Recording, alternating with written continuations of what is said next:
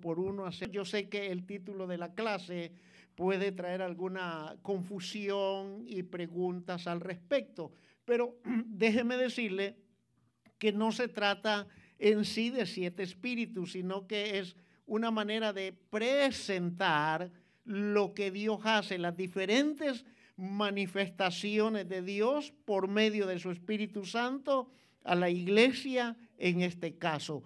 Y el Señor se manifiesta como espíritu de gracia.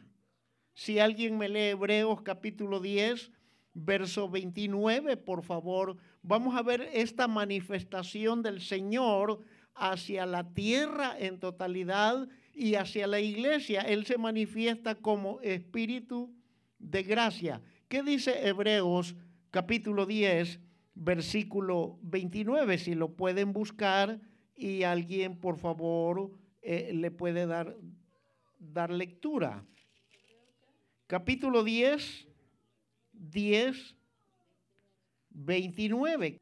El que tuviera, dice, por inmunda la sangre del pacto y el que hiciera afrenta al Espíritu de gracia. La palabra afrenta quiere decir resistirle.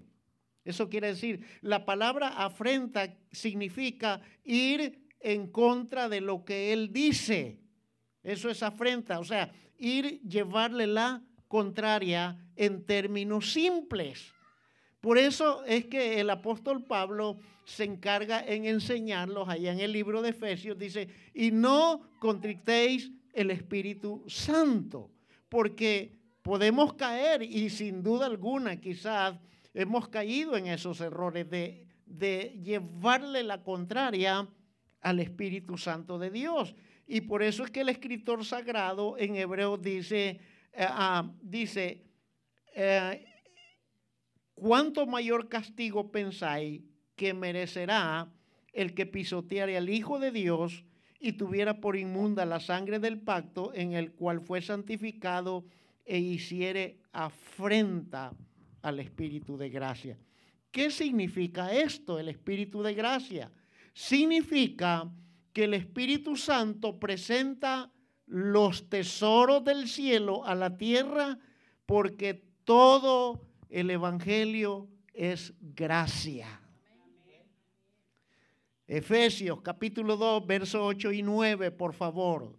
Significa que el Espíritu Santo trae los tesoros del cielo, abre las ventanas del cielo a favor de la tierra, porque todo su evangelio es gracia. ¿Qué dice Efesios capítulo 2, verso 8 y verso 9. Entonces, acerca de los siete espíritus de Dios, como decía al principio, no es que en sí literalmente sean siete espíritus, sino que son siete manifestaciones que vienen directamente de Dios hacia la iglesia y hacia la tierra en total. Entonces, aquí se manifiesta en gracia. Y por eso es que el apóstol Pablo dice, por gracia sois salvos, no por obras para que nadie se gloríe, pues este es un don de Dios. Entonces, veamos, querido hermano, la esencia de esta apreciada enseñanza.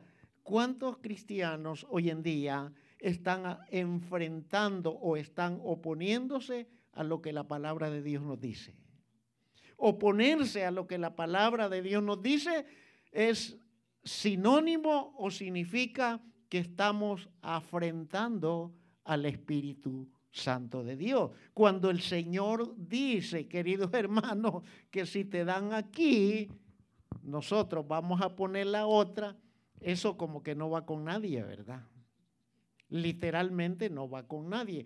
¿Cómo usted y yo vamos a permitir que la gente nos pisotee, que la gente nos eh, agarre como garrita para limpiar y como la palabra dice así, pues yo voy a permitir. Creo que nadie lo vamos a hacer definitivamente. Aquí podemos decir eufóricamente, amén, aquí estoy, Señor. Yo pongo la otra mejilla y de ser posible la mejilla, también la espalda, que me den. Creo que nadie. Lo que pasa, querido hermano, que uno tiene que tener la revelación del Señor para comprender ciertos versículos. Si tomamos como ejemplo ese, si alguien te da en la mejilla, y tú pon la otra, si alguien te obliga a caminar una milla, y camina dos, no se está refiriendo al acto literal, físico, que tenemos que hacerlo.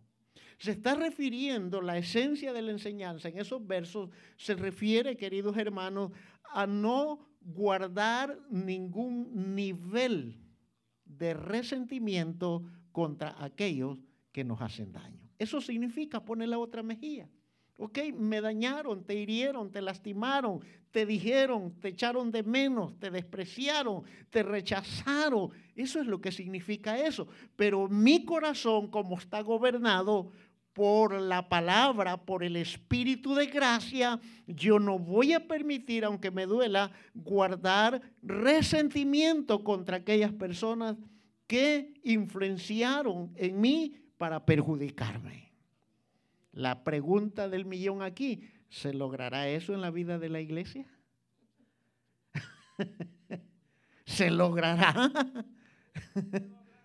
claro que sí, si para eso esta clase. Sí se puede. El punto es, ¿lo logramos nosotros cuando nos enfrentamos a tales circunstancias?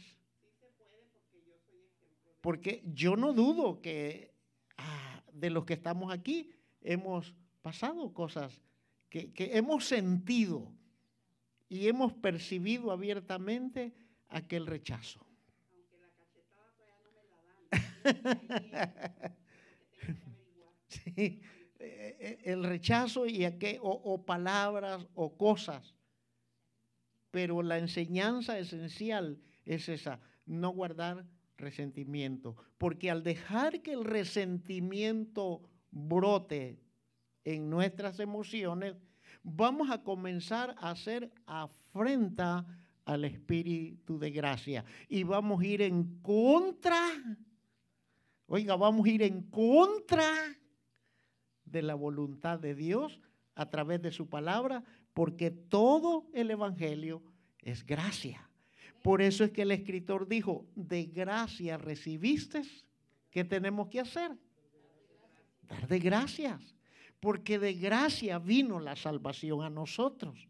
No fue por obra nuestra, no fue porque, ay, esto, lo uno y lo otro, fue por puro afecto de su voluntad. Y todo es por amor. Qué hermoso es Jesús, ¿verdad? Nuestro Padre Celestial que todo lo hizo por amor. Hace años, los que ya cruzamos un poquito la frontera del tiempo, en años, eh, no recuerdo qué cantante escribió una canción muy, muy atinada y muy apegada a la palabra de Dios. Yo siempre digo que estos cantantes, yo no sé en qué se inspiraron, si leyeron la Biblia o, no, o, Dios les permitió escribir esas canciones, pero hubo un cantante que escribió una canción, dice, por amor se han creado los hombres en la faz de la tierra. Y todo es por amor. Y el, y el escritor de esa canción concluye en Dios mismo de la creación que él hizo por amor. Por amor Dios creó todo. Entonces, querido hermana, e, esa es la primera, si lo vemos en ese orden, de la manifestación de Dios en la gracia. Yo recuerdo hace muchos años estábamos en serios conflictos con, con mi esposa, de esas pláticas que la palabra divorcio no hace falta. Y es la primera palabra que sale a la flor dentro del plano del matrimonio, ¿verdad?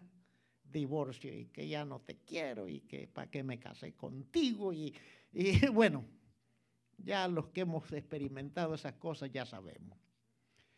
Y tuvimos que ir donde un consejero se nos era necesario, ¿verdad? Y yo les ponía eh, la situación que yo ya no soportaba de que ya no lo aguanto, ya no puedo más, ya sentí que ya me colmó la paciencia, ¿verdad?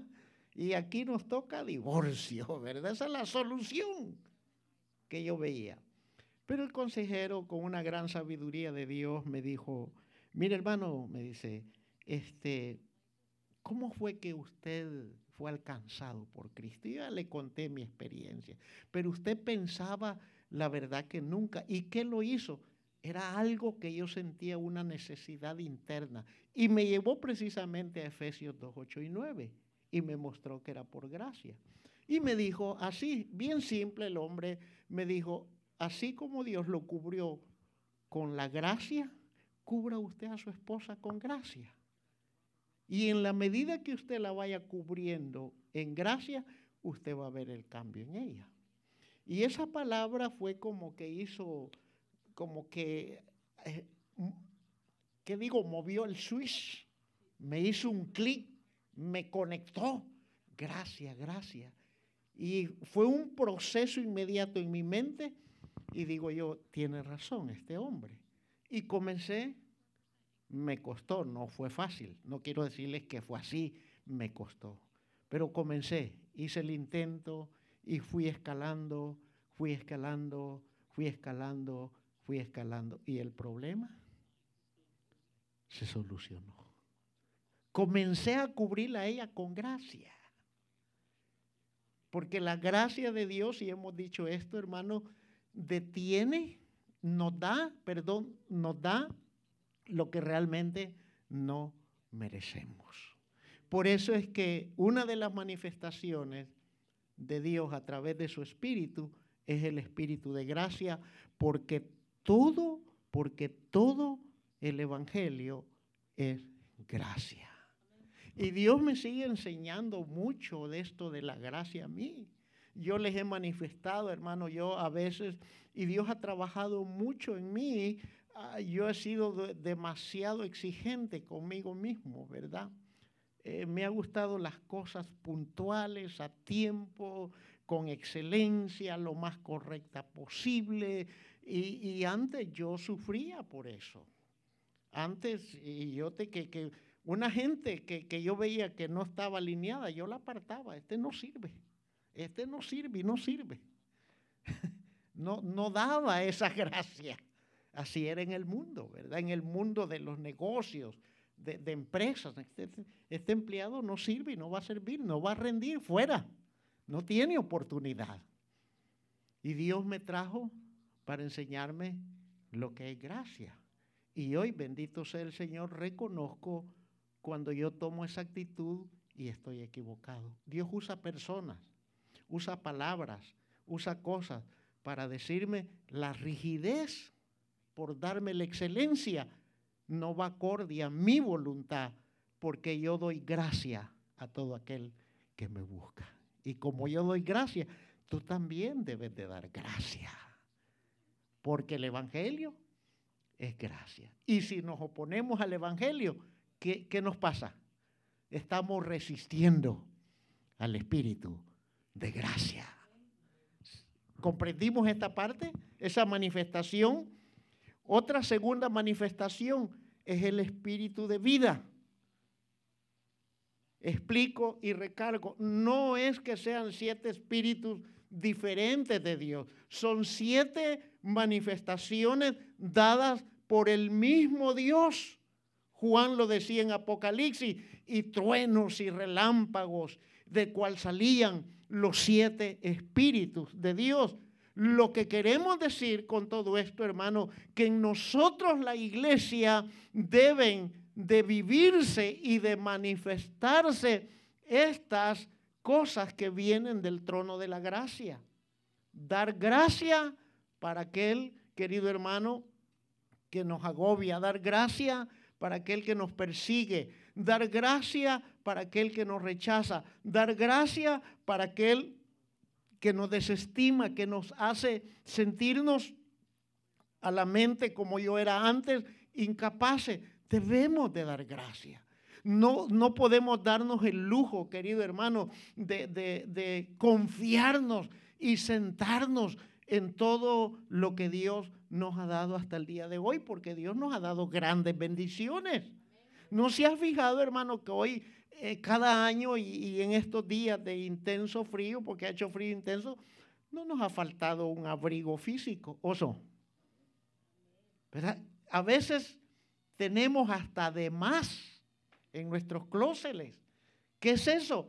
Gracias de Dios. Él nos ha dado abundantemente porque Él sabe que esta temporada viene y que nuestro cuerpo necesita el calor para no exponerse. Y esa es gracia de Dios, hermano. El hecho que nos dé la salud cuando tanta gente es propensa a enfermarse estos días. Y el Señor reprenda a Satanás y todo espíritu de enfermedad que en esta iglesia, en esta temporada, nadie se va a enfermar.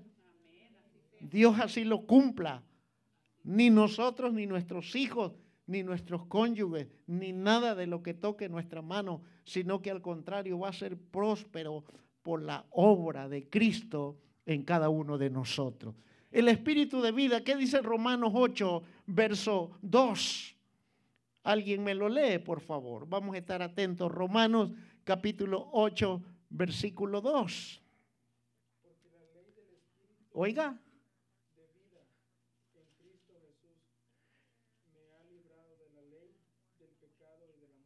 Porque la ley del espíritu de vida me ha librado, dice, en Cristo me ha librado de la ley de qué?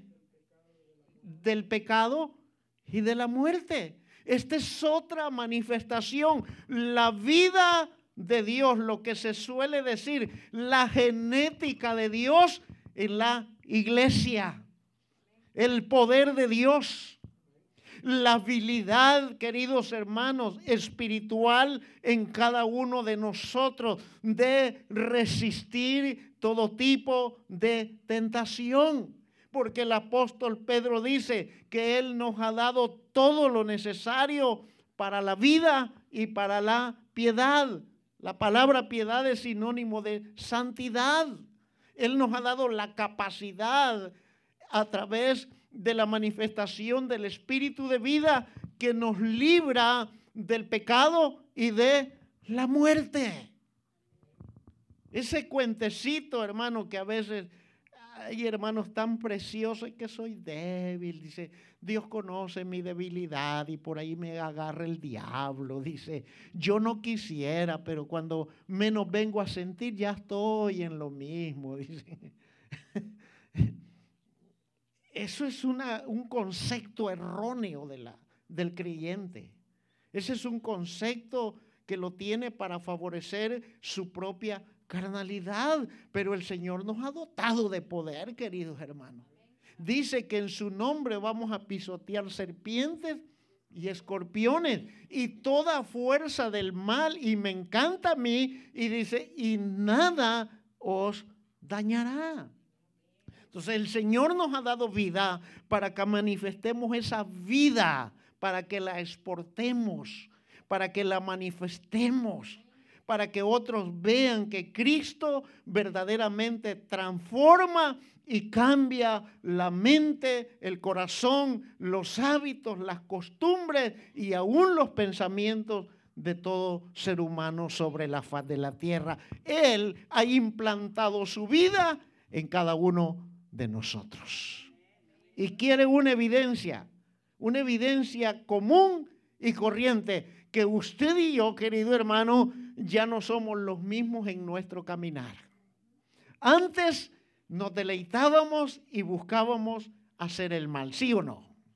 Antes buscábamos el pecado.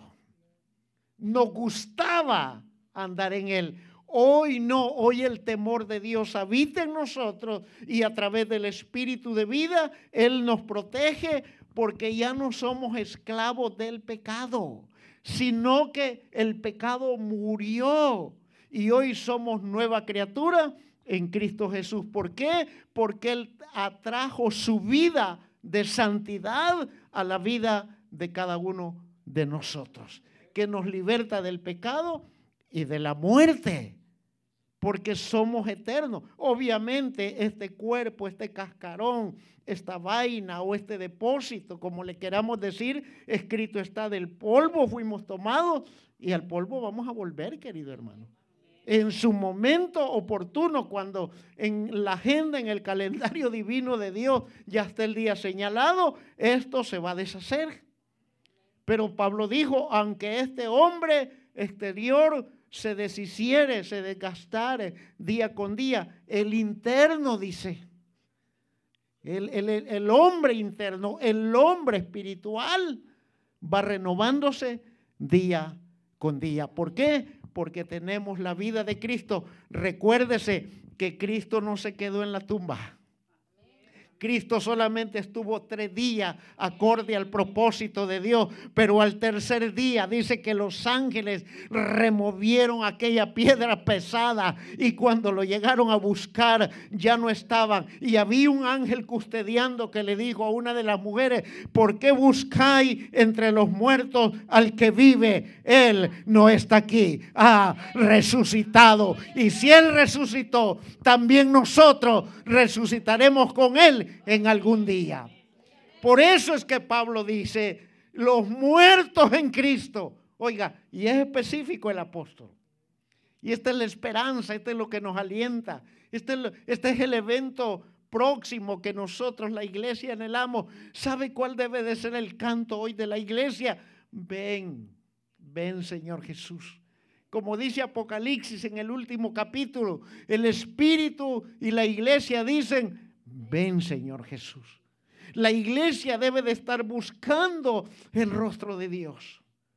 La iglesia debe de estar esperando ese, ese, momento glorioso que nadie de ninguno de nosotros sabemos. ¿Cómo quisiéramos saberlo, querido hermano? Yo me pregunto si la iglesia supiera el día y la hora, el momento y el lugar que Cristo viene por nosotros. Yo digo, ¿cómo nos comportaríamos? ¿Cómo cree usted? Deme un ejemplo. Si supiéramos el día, la hora, el lugar, el momento que Cristo viene por nosotros, ¿cómo nos comportaríamos? ¿Cree que anduviéramos allí, hermano, en otras cosas? No.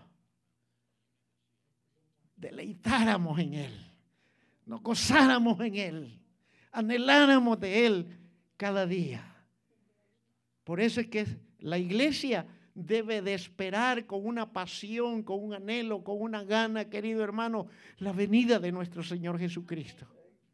Nosotros debemos de esperar eso, esperarlo a Él, porque en Él está la vida. Por eso es que Él nos dio, dice, y os dio vida juntamente con Cristo cuando vosotros estabais muertos en vuestros delitos y pecados. Y de estar muertos él sopló sobre nosotros y nos dio vida. Y no solamente nos dio vida, sino que ha hecho un cambio, una transformación, una metamorfosis. Y hoy ya no somos los mismos, querido hermano. Ya no somos los mismos. Hoy, fíjese que a mí antes me gustaban ver películas violentas, películas de terror. Yo tenía como unos 14, 15 años, menos 13 años, cuando salió aquella famosa película El Exorcista. Y yo las fui a ver al cine.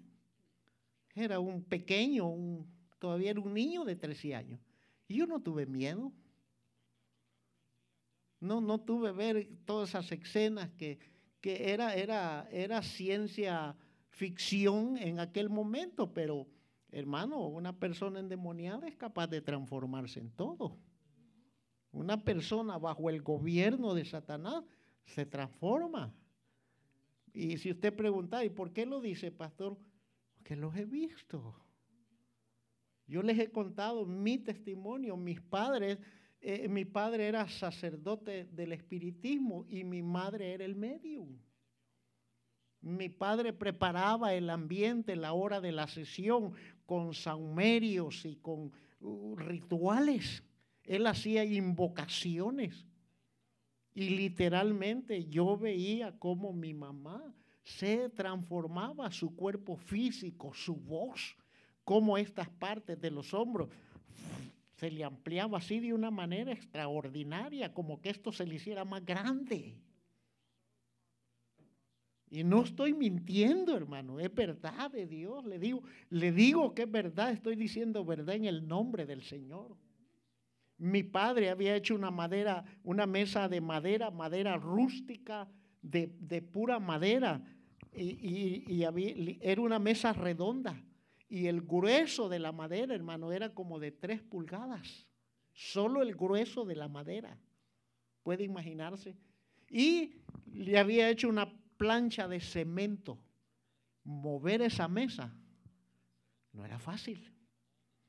Y mi madre ya en, el, en, el, en el trance se ponía de pie y tomaba la mesa aquí de este lado y la levantaba. Y se oía aquella voz de aquel hombre, ronconota. Digo porque yo los he visto. Eh, no le cuento cuento de vaqueros ni de hadas. Yo vi esas manifestaciones. Pero bendito sea el Señor, que cuando ellos partieron de esta tierra, ya iban con Cristo en su corazón. Ah, querido hermano, si, si usted hubiera visto cosas que Dios, por alguna razón que todavía no comprendo en totalidad, me permitió ver en el mundo demoníaco.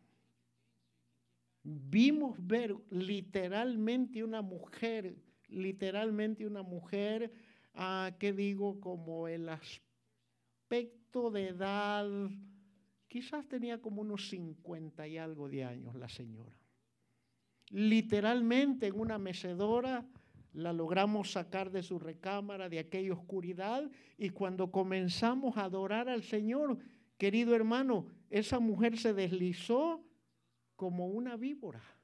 Todo, yo no sé cómo hizo, pero mover el cuerpo como una víbora y se vino y se deslizó y cayó enrollada en el piso.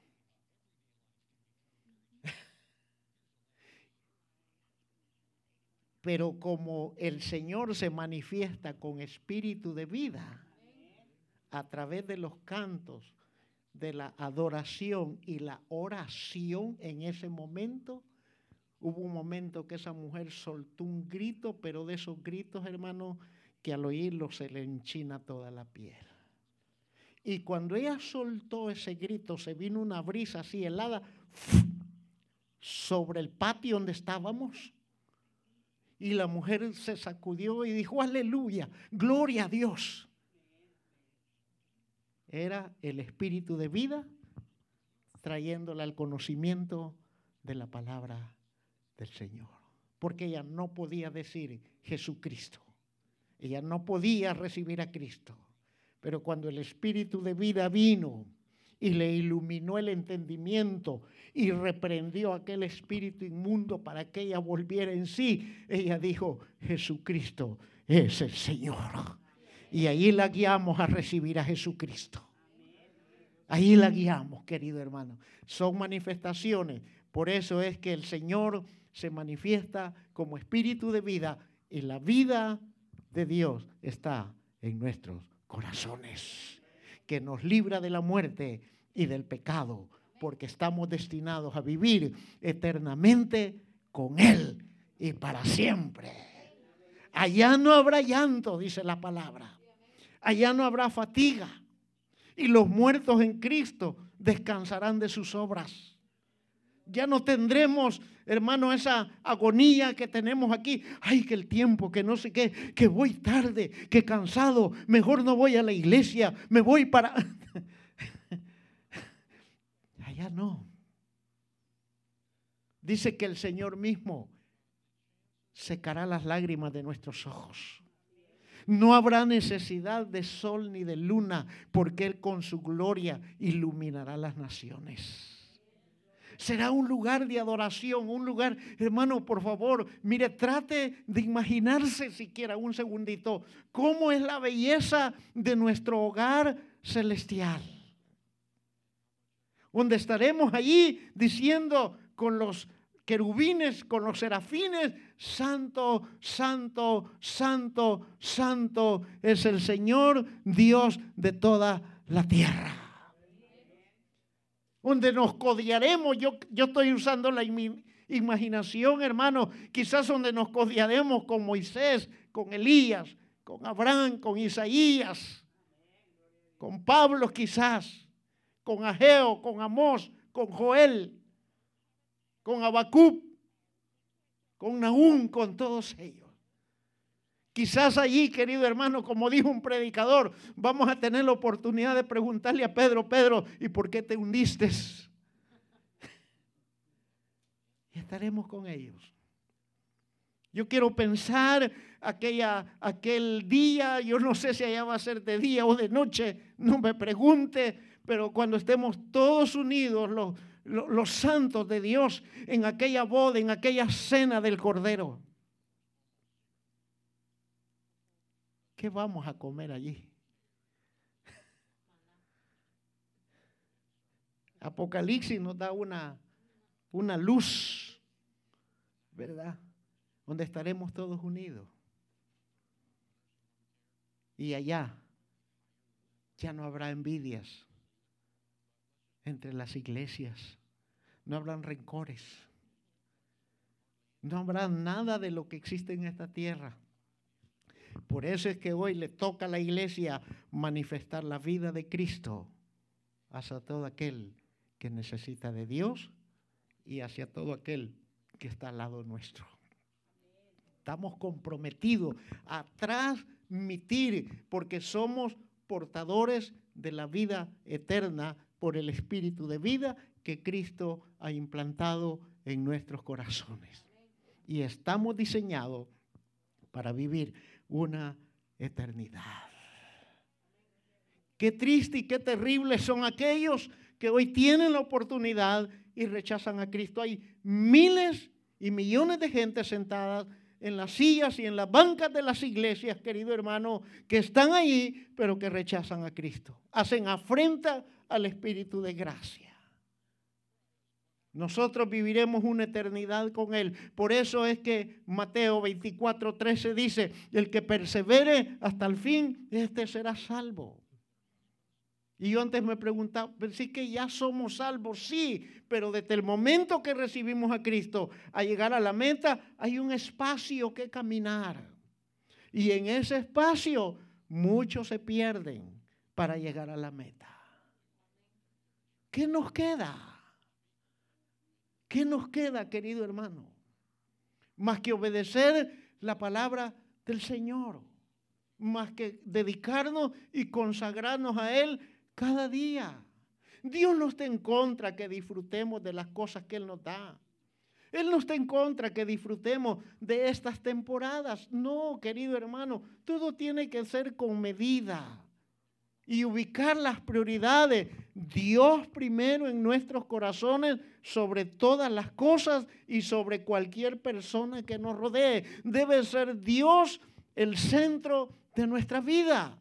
Porque si la iglesia en general hace eso, va a tener todo lo que la iglesia le haga falta. Por eso es que Mateo dijo, busquen primero el reino de Dios y su justicia y las demás cosas les vendrán como por añadidura. Pablo lo dijo, teniendo sustento y abrigo, con esto estemos contentos. Y todos aquí, que nos hace falta?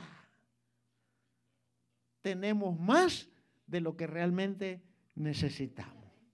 Yo digo esto en mi vida personal. No tengo lo que yo quisiera tener, pero tengo lo que Dios quiere que yo tenga.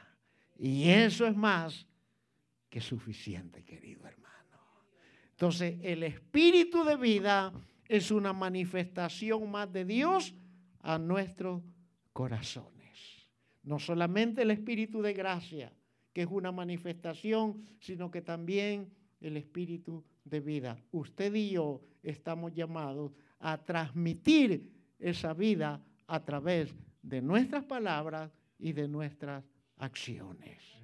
Por eso es que Pablo dijo, sean vuestras palabras sazonadas con sal para edificación del que nos escucha.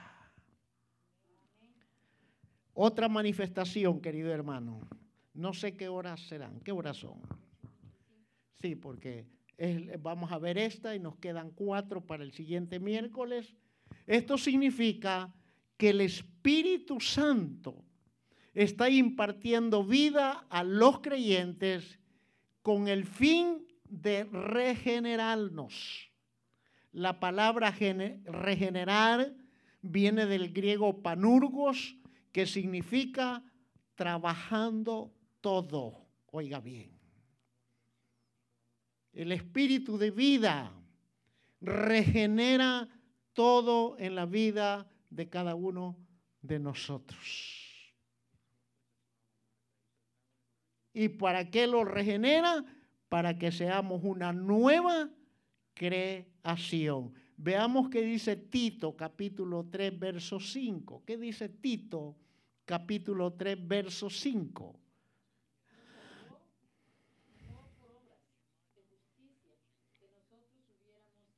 Oiga.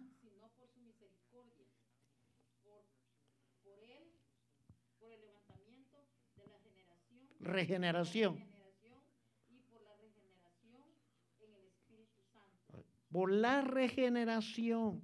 Entonces el espíritu de vida, hermano, está impartiendo en nosotros la vida del Espíritu Santo con el propósito de regenerarnos. El Espíritu Santo es el que está trabajando. Por eso de aquí la famosa frase que ninguno de nosotros puede cambiar a otro. No podemos. No podemos. Es el Espíritu Santo. Y yo cuento este testimonio que es verdad también, querido hermano. En la última iglesia en mi país que el Señor me dejó establecer, yo le estoy orando a Dios que Dios le permita venir a esta mujer aquí, que le den su visa y pueda venir y testificar lo que yo les digo. No era una mujer eh, perdida ni mal orientada, simplemente venían de, su mamá de ella era una, una mamá trabajadora, le gustaba el mundo de los negocios y crecieron en un mercado vendiendo cosas, vendiendo comida, vendiendo diferentes cosas. Y a la vez tenían su puestecito ahí de cervezas y todas esas cosas. Y estas niñas crecieron en ese ambiente. Eran tres muchachas, tres hermanas. Pero una de ellas, una de ellas eh, eh, creció, todas las tres crecieron, pero una de ellas, hermano, cuando esa mujer llegó a la iglesia, sí, era un desafío para mí.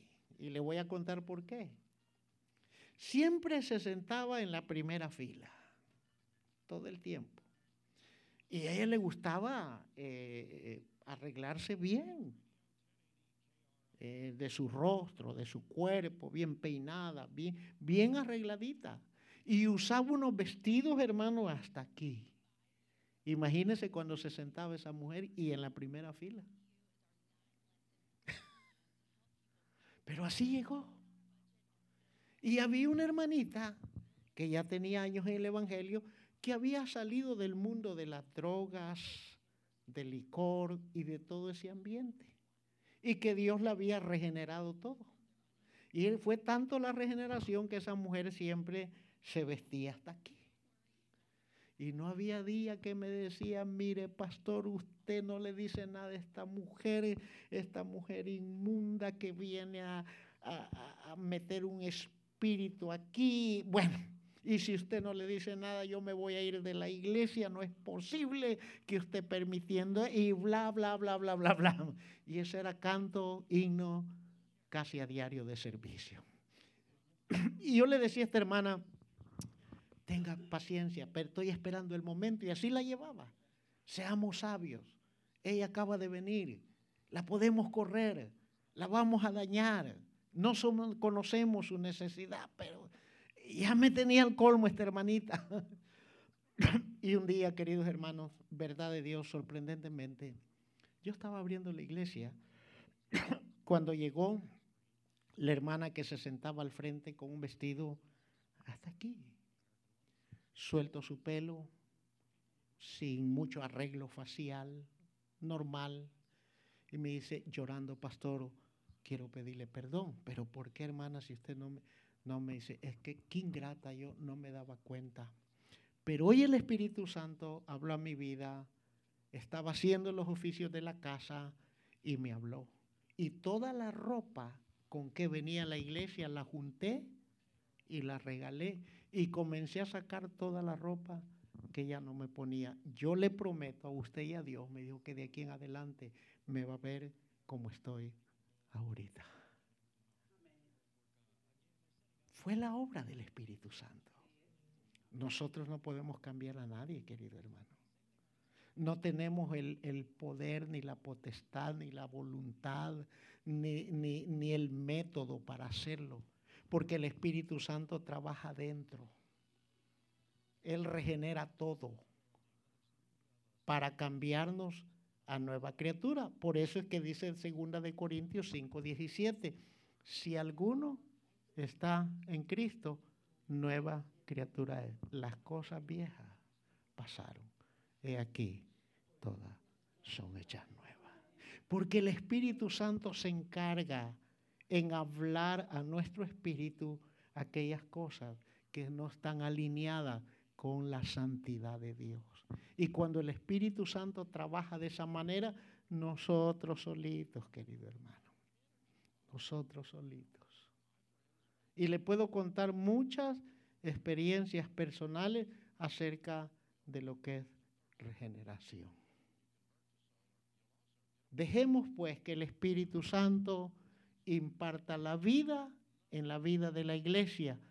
Por eso es que dice la Escritura, el que comenzó en nosotros la buena obra, Él la perfeccionará hasta el día de Jesucristo. Que hemos cambiado, hemos cambiado. Que tenemos el espíritu de vida y que nos está regenerando, Él está trabajando en nosotros. Que con unos tiene que trabajar más, sí es cierto. Pero que está trabajando, está trabajando ya no somos las mismas personas. Si no mire atrás, cinco años atrás, diez años atrás, y se va a dar cuenta que ha habido una transformación en nuestra manera de ver, en nuestra manera de pensar y en nuestra manera de conducirnos. ¿Por qué? Porque el temor de Dios habita en cada uno de nosotros. Padre, te damos gracias. Señor, procura y haz que estos dos aspectos y manifestaciones, que el espíritu de gracia y el espíritu de vida, que son dos manifestaciones tuyas del Espíritu Santo, Señor, sean evidentes con más fuerza en cada uno de nosotros. Y que seamos una iglesia que te está esperando, Padre.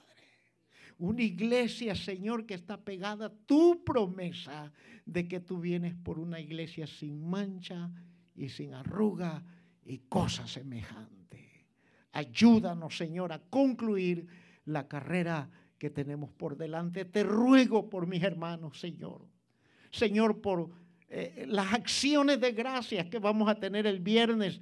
Son Dios 12 años que nos permite de respirar en esta tierra a través de este ministerio. Señor, bendícelo, multiplica. Usa al predicador, usa, Señor, a ese ministerio, Señor, de canto, de música, Padre, que es un género musical diferente al que estamos acostumbrados a oír y a cantar. Que sea un regocijo en tu casa ese día, Padre. Trae almas para que escuchen tu palabra y se conviertan al Dios vivo, Señor. Edifica tu iglesia, instruye tu iglesia. Yo no sé qué palabra nos vas a traer, Señor, pero si es de exhortación, de consolación o de edificación, Señor, la aceptamos porque vendrá de ti. Desde ya oramos por el día viernes, Señor. Padre, que sea una fiesta, que toda tu casa se reúna, Señor, y levantemos las manos agradeciéndote, Señor, por estos 12 años, porque eres tú el que ha sostenido este ministerio hasta el día de hoy, Padre. Lleva con bien a mis hermanos en sus caminos. Quítales todo obstáculo, Padre. Ilumine esa calle, Señor, y que lleguen con bien a cada uno de sus hogares. Oramos por mi hermana Señor Sofía, Dios mío, que ayer tuvo un desfase en su salud, pero que los resultados médicos son favorables, Padre. Ayúdala a salir de ese impasse, Señor, de esa situación, Señor, traumática que ella vivió ya casi un año atrás. Oramos por ella y la levantamos en el nombre glorioso de Jesús, Señor bendito, para que ella pueda llenarse de gozo de contentamiento y de fe en ti, que tú tienes cuidado de ella. En el nombre de Jesús, cerramos esta reunión hoy y volveremos el viernes esperando que tú nos des la vida, Señor, en el Espíritu para adorarte, para alabarte y para agradecerte. Amén y amén.